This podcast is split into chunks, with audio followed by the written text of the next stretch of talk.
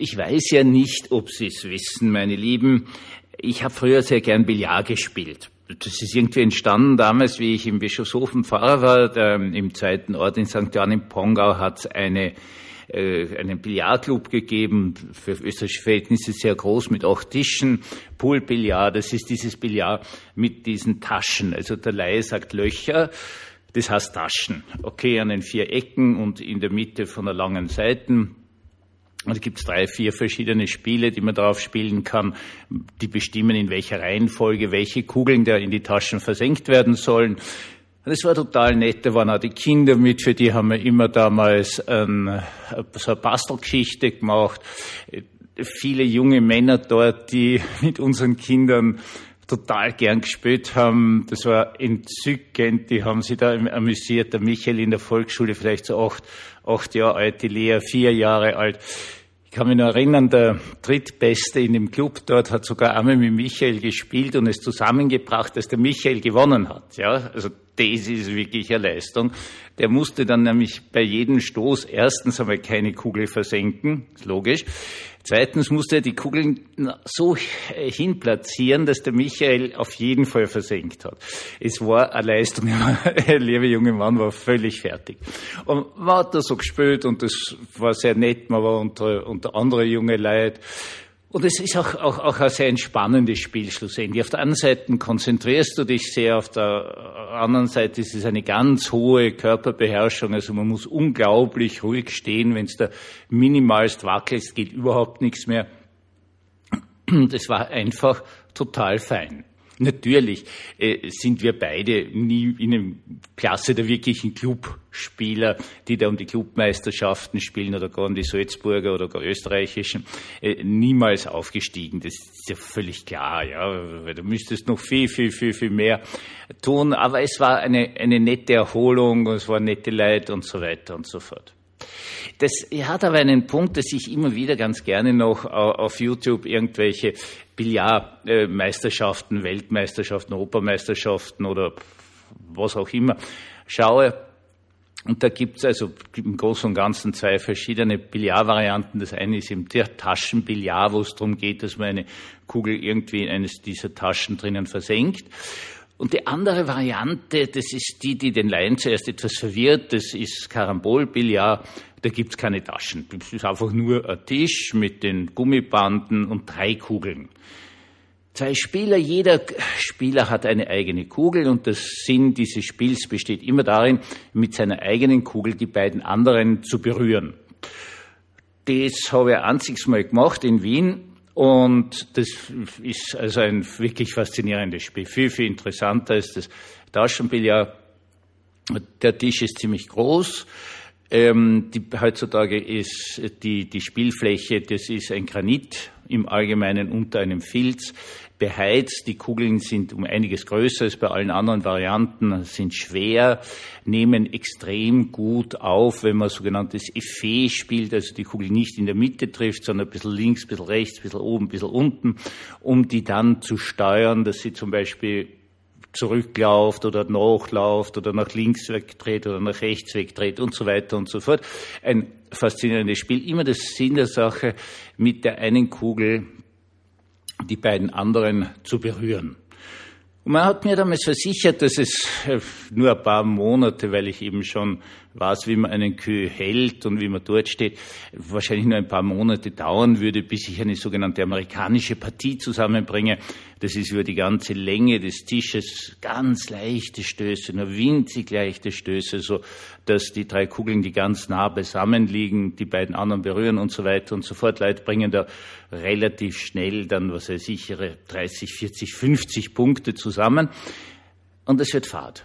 Jetzt hat man schwieriger gemacht. Da gab es zuerst einmal das sogenannte Cadre. Und das sind äh, ganz feine Linien mit einem ganz feinen äh, Kreide, werden da so Flächen eingezeichnet auf der Spielfläche. Und ähm, das zum Beispiel ist dann die Regel bei der einen Variante, die drei Kugeln müssen jeweils in einem anderen Feld drinnen liegen, eben um diese amerikanische Partie zu verhindern, weil das ist keine Herausforderung mehr. Jetzt ist das natürlich alles auch ein bisschen schwierig. Du musst immer zuerst diese, äh, gibt verschiedenste Formen von diesen Rechtecken einzeichnen und so weiter und so fort. Ist wer auf eine Idee gekommen und hat gesagt, äh, spielen wir doch Einbandbillard. Das heißt, bevor deine Kugel die zweite der anderen Kugeln berührt, muss sie einmal an eine Bande laufen. Und das ist schon schwierig. Also das, das sind dann schon Leute, die kennen das. Ja? Also die, das ist schon viel Übung. Da wirst dann schon so ziemlich jeden äh, Abend nach der Arbeit üben gehen müssen, dass du das zusammenbringst. Und jetzt ist das Witzige, das haben die Leute dann auch innerhalb sehr kurzer Zeit beherrscht.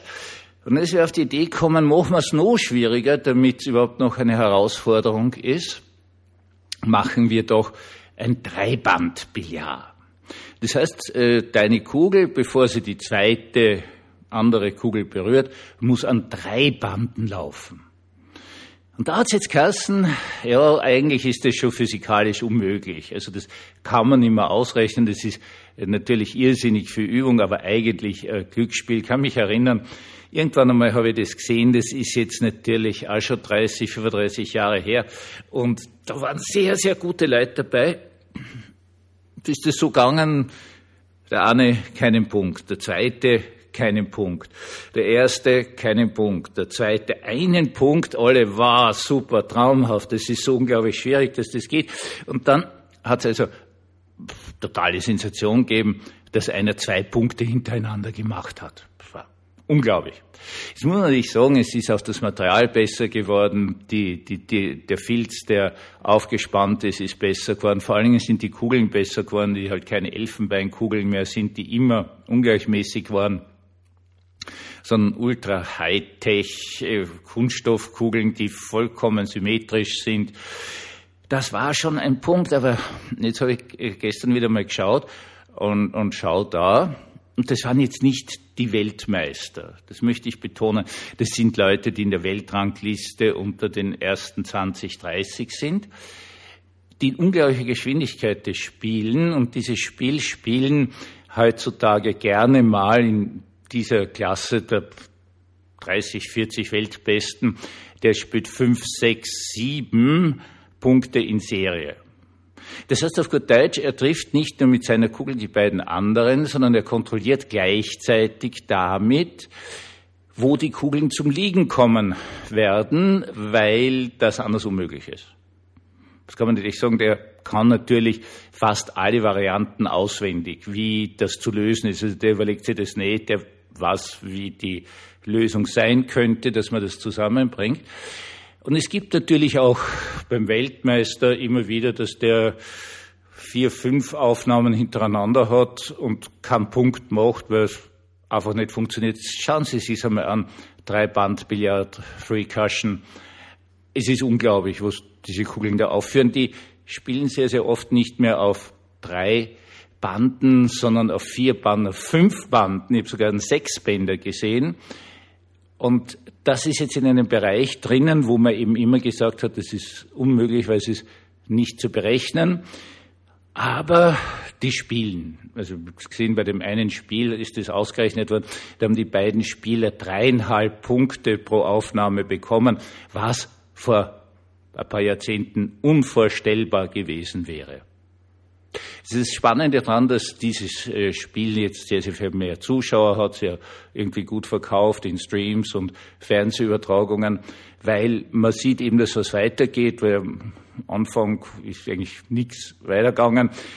Bis die da ihre 10 oder gar 15 Punkte zusammengebracht haben, sind Stunden vergangen. Es hat niemand interessiert. Heutzutage gibt es da viele Zuschauer, es fließt Geld. Und ähm, diese Leute, wie die das machen, ist mir, obwohl ich also früher mal nicht so schlecht wenigstens Poolbillard gespielt habe, völlig rätselhaft. Das verstehe ich nicht. Also, das verstehe ich einfach nicht. Aber diese Leistung, von der man gerade noch gesagt hat, sie ist völlig unmöglich, ist eigentlich zur Norm geworden. Wer davon leben will, wer, das gibt's ja genug Leute, die davon leben, die das professionell betreiben, muss das können oder er ist weg. Ich sage in dem Fall immer er, weil ich keine einzige Spielerin gesehen habe. Scheint eine rein männliche Geschichte zu sein.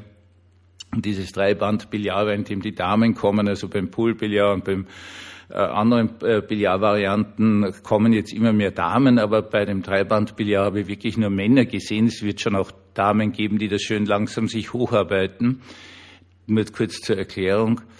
Und das ist eine Sache, die mir ganz stark aufgefallen ist dass Ultra-Höchstleistungen, Höchstleistungen, die gerade noch beklatscht worden sind, die große Presse bekommen haben, innerhalb relativ kurzer Zeit zur Norm werden.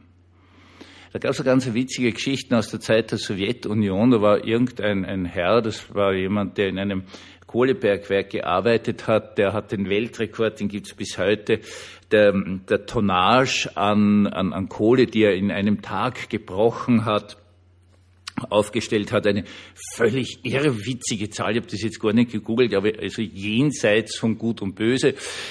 Die Realität war dabei folgende, der hat das getan, nur in Wirklichkeit waren unglaublich viele Leute dabei, also Sprengmeister, die das aufgesprengt haben und Leute, die das weggerammt haben, weil das Problem bei so einem Stollen wahrscheinlich immer darin besteht, okay, du kannst da sprengen, du kannst da irgendwas aus dem Berg rausbrechen, aber was tust du dann damit? Also irgendwas haben wir gelesen, ist über 100 Leute in Wirklichkeit dem zugearbeitet und vorgearbeitet haben, dass das möglich war.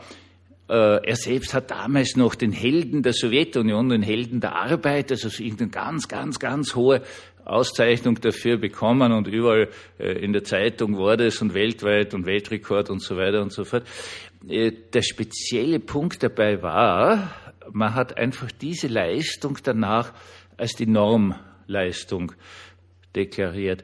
Ähm, diese Bergbauarbeiter haben anscheinend immer Prämien gekriegt, wenn sie also über der Norm drüber waren, was ja auch sinnvoll ist. Und dann hat man einfach einen Weltrekordversuch organisiert, der für einen einzelnen Mensch nicht erreichbar ist, um dann zu sagen, das ist jetzt die Norm und danach hat halt logischerweise kein Mensch mehr irgendwelche Zulagen bekommen, weil er die Norm überschritten hat, weil das einfach unmöglich ist, weil er es ja nicht alleine zusammengebracht hat, sondern extrem gut vorbereitet mit ganz vielen anderen Leuten. Und ich frage mich immer, ob jetzt äh, über meine 62 Jahre nicht das überall passiert. Dass einzelne extremste Höchstleistungen innerhalb kürzester Zeit zur Norm erklärt werden.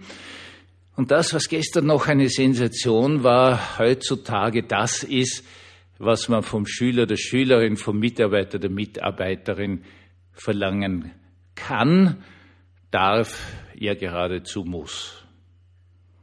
Ich wollte Ihnen das einfach mal so mitgeben über die Veränderung unserer Welt und ein großes Element der Unbarmherzigkeit, denn die Sondersituation, der Weltrekord, das Extreme ist eben das Extreme und nicht die Norm. Und wenn wir weiter so tun, pausenlos irgendwas Extremes, Unerreichbares zur Norm zu erklären, dann dürfen wir uns auch nicht darüber wundern, dass immer mehr Menschen an Überforderung zusammenbrechen. Der Herr behüte und segne uns, er beschütze uns und er lasse uns ein normales Leben führen, ein Leben das wir schaffen können. Einen gesegneten Abend und ganz eine schöne Woche uns allen.